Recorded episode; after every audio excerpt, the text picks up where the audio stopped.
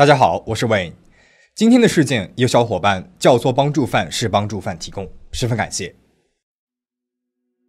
熊取町位于日本大阪的南部，这里占地十七点一九平方公里，人口四万四，可以说是一个不怎么起眼的小地方。然而，就是在这里，九十年代初发生过一连串的诡异离奇事件。一九九二年四月二十九日，十七岁的板金工 A 君溺水身亡。警方现场调查后发现，死者生前有过轻微吸食违禁药物的经历，在他的体内也检测出了违禁品。警方呢就推测，他很有可能是在吸食了违禁品后，自己不小心掉进游泳池溺水身亡的。因为没有其他证据证明这个案件是他杀，警方呢就按照了手续流程，将该案件定性为自杀事件。虽然熊取町这个地方不大，但是九十年代初，日本吸食违禁药物的人并不少见，所以 A 君死亡的事件，大家呢也没有怎么放在心上。一个月之后，也就是一九九二年五月二十九日，同样是七岁的 B 君也被发现因为急性心肌梗塞猝死在家。巧合的是，在 B 君体内也发现了和 A 君一模一样的违禁药品，而且 B 君和 A 君都是同一个暴力集团的成员。因为警方当时呢没有找到其他奇怪的地方，这起案件也被定性为自杀事件。虽然两个少年的生命逝去很可惜，但是俩人呢都有涉黑经历，而且都是意外死亡，在熊取町这个地方并没有引起很大的关注。然而没有想到的是，接下来事件的发展超出了大家的意料。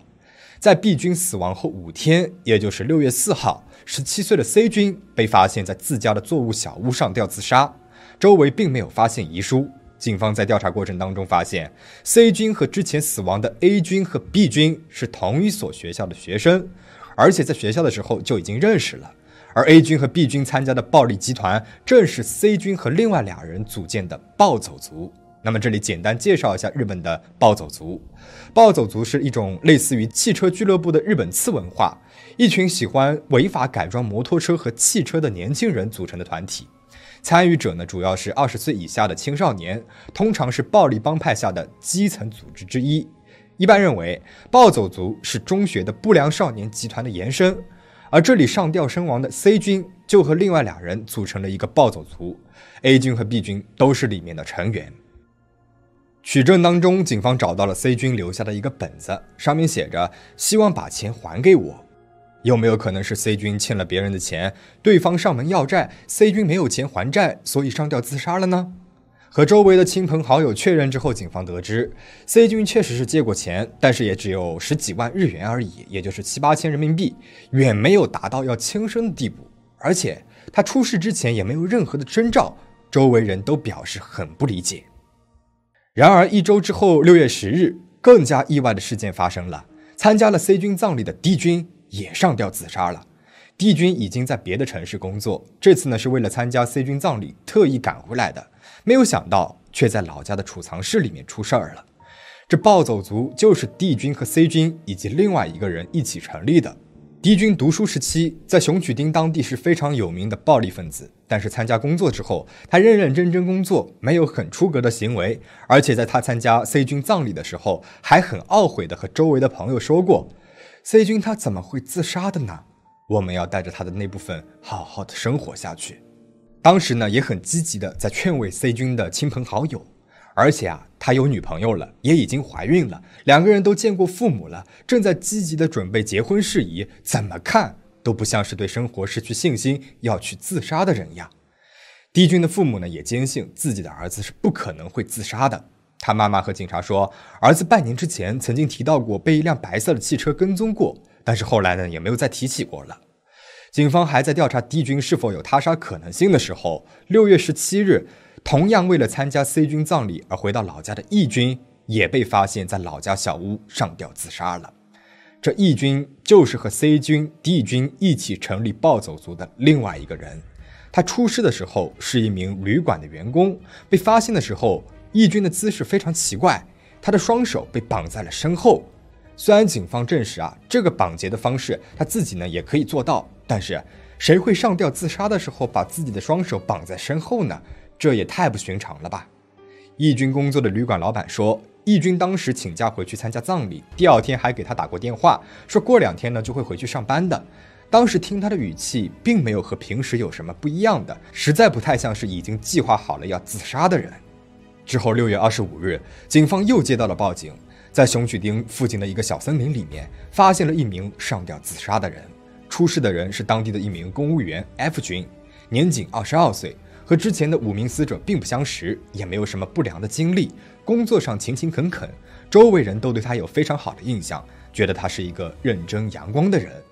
警方到达现场之后，看到的是死者确实是上吊自杀死亡，但是有些疑惑的是，他是用自己的衬衫拧成了绳子上吊的，而上吊的树枝高达三米左右，死者身高一米六二，他是怎么把绳子绑到树枝上的呢？事情越来越不可思议了。七月二日晚上，警方再次接到了报警，在熊曲町女子大学附近的一条道路上，有一名女子 K 子，她受伤严重，身受五处刀伤，颈部一处，身体四处。被发现的时候，女子还有轻微的意识，一直在重复的说“不是，不是”。不过，这名女子在第二天因为伤势过重失去了生命。虽然这伤口看起来像是被别人刺伤的，但是法医仔细检查了伤口后确认，这个伤口看起来像是犹犹豫豫扎进去的，并不是一刀进去的，很像是人在自杀的时候，因为不能够完全对自己狠下心，在下手的时候会有些迟疑，因而在伤口处呢会有犹豫伤。也因此啊，警方判定女子是自杀，但是女孩子的亲朋好友不相信啊，他们说 K 子平时呢爱好田径赛，性格活泼开朗，前段时间呢才破了自己一千米的记录，还接到了电视台的邀约，答应三天后去接受采访，这绝对不是要结束自己生命的人会去做的事情呢。女孩子的母亲还提到，女儿曾经和她说过，有一辆黑色的车子跟踪过她。周围的人也提出过，一般想要自杀的人都会选择比较寂静的地方。晚上八点的女子大学虽然人不多，但也是有可能被人发现的。那这个也和一般的自杀事件不太一样。在不到四万人口的地方，接二连三的出现人命案件，而且都差不多是十七岁到二十二岁的年轻人。除了前面像是意外死亡的两人，后面五个人的死亡都存在着各种各样的疑点。死亡时间呢，也卡到了每周一个人。这样离奇的事件在熊取町和日本社会引起了轩然大波，社会各界都对这起连环发生的事件议论纷纷。猜测一：黑社会报复论。有人认为这七个人的死亡都是因为得罪了当时本地的黑帮团伙，导致黑帮杀人灭口。有人说是因为 A、B、C、D 义军的暴走族以前绑架侮辱了黑帮的大小姐，黑帮救回大小姐之后呢，就对他们打击报复。而在他们杀人的时候，F 军和 K 子不小心正好看到了他们在杀人灭口，这也是会有不明车辆跟踪他们的原因。只是这个猜测有一些说不太通的地方。第一，不可否认，当时日本的黑帮势力确实是很猖狂，但是黑社会更擅长的方式是将目标杀死后，要么捆上石头沉尸海底，要么是直接在山里面挖坑埋掉。即便是最残忍的手段，也是把人活着装进汽油桶，灌上水泥扔进海中。他们不太可能任由尸体暴露在光天化日之下。第二点，黑社会确实可能会对需要复仇的对象进行跟踪，这一点与被车跟踪的情况所吻合。然而，如果是为了寻仇的话，那么更合理的做法显然是对 A 到 E 这些人一同下手，将他们全部抓获，然后杀死。否则，一旦打草惊蛇，这些人意识到了危险之后，就会纷纷逃窜。对于黑社会来说，会增加更多不必要的麻烦。客观上来说，黑社会其实最怕的事情呢，就是惹上麻烦了。尤其是这种可以马上被警方发现尸体的案件，一旦被抓住了把柄，那么自己的组织就会遭到打击。因此，如果此案是黑社会所为的话，他们是不会冒这个风险，把这些案件一件件的伪装成自杀事件的。因此，黑社会复仇说可信度并不高。猜测二：警方政府黑幕说，有人猜测警方想要彻底的根除以 C 为首领的暴走族团伙，但是苦于没有证据和合法的手段，于是便利用职务之便将 C 扣押之后进行恐吓式的审讯。但是在审讯当中发生了意外，导致了 C 的死亡。那么为了掩盖真相，于是警方将 C 伪装成为自杀的样子。然而之后，D 等人知道 C 被警方带走后致死的真相，于是穷追不舍，使警方不得不下手除掉了 D 和 E。在除掉他们的时候，F 和 K 目击了现场，因此警方便也将他们灭口。那么这种说法，也许是用来解释警方的种种不合理行为的最好方法了。例如，为何警方迅速的将 C、D、E、F、K 的死亡定性为自杀，以及为何迅速的砍掉了 F 上吊死亡的那棵大树？然而，这种说法其实也是站不住脚的。首先，C 并没有在事件之前被警方拘留或逮捕的记录，这点从与 C 住在一起的家人们口中便可以印证。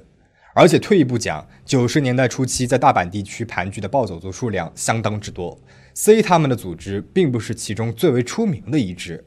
而且比暴走族危害大得多的赌徒组织、黑社会组织也层出不穷，警方呢是犯不上跟 C 这群人过不去的。其次，从 C 开始，每次死亡事件的发生都几乎是相隔一周，前后持续了一个多月。如果其中真的是警方在玩弄黑幕手段的话，那么就算是再蠢的警方，也不会每周杀一个人来让事件越来越发酵啊。在此。就算是警方杀了这些年轻人，那么他们有什么动机来将现场伪装成为自杀的同时，又要留下那么多可疑的细节呢？对于发现尸体和处理尸体来说，警方应该是一个社会当中最为擅长的人群了。他们显然知道怎样的尸体看上去是自然的，而哪些尸体看起来是可疑的。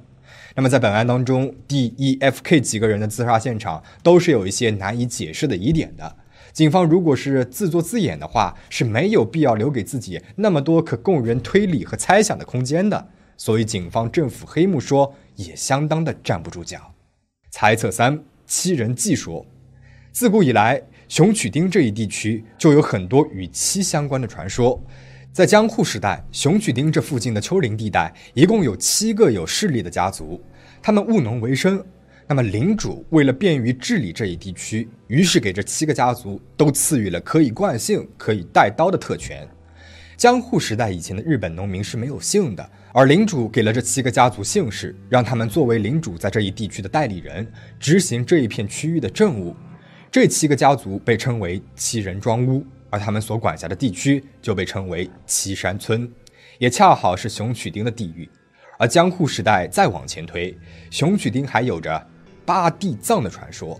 原本在熊曲町地区供奉着八尊地藏菩萨的石雕，但是其中一尊被当地的一名盗贼给偷走了，卖到了京都的大圆三千院。于是从那之后，在圆月之夜的荒野里，会有七名僧侣穿着白色的丧服排成一队，一面低声吟唱着经文，一面慢慢的走着。如果你不明所以上前搭话的话，那么他们就会把你给杀死，给你穿上丧服，然后八个人一起走向海边，变成八个地藏菩萨的石雕。如果他们没有找到目标的话，那么就会隔上七天再次出现在这一片荒野里，直到七七四十九天之后才消失。时至今日，熊曲町依然有着一处叫做八地藏的古迹，而且这个八地藏至今也只有七个地藏的雕像。纵观这起发生于一九九二年的连续死亡事件，一共死了七个人，每个人时间间隔差不多都是七天。那么，所有死亡者的居住地也都是在这八地藏的附近，因此，这一个源自于古代传说的解释，也成为了日本网友被认为最接近于被封禁的神秘现象之一。但是，这一解释的真假与否，也确实是我们无法客观推理分析的了。时至今日。熊取町连续死亡事件已经快到第三十个年头了，在事件当中死亡的人们的同龄人也都接近五十岁了。由于被定性为连续自杀事件，因此这起事件并没有被列为恐怖罪案的范畴之内。然而，这起事件当中那些让人想不通的地方，那些让人想想觉得神秘又害怕的地方，让日本网友们至今还在猜测到底发生了什么。那么，你觉得哪种猜测是最为合理的呢？或者你认为到底发生了什么呢？欢迎在评论区留言讨论。最后，请大家保持警惕，保持安全。我们下期再见。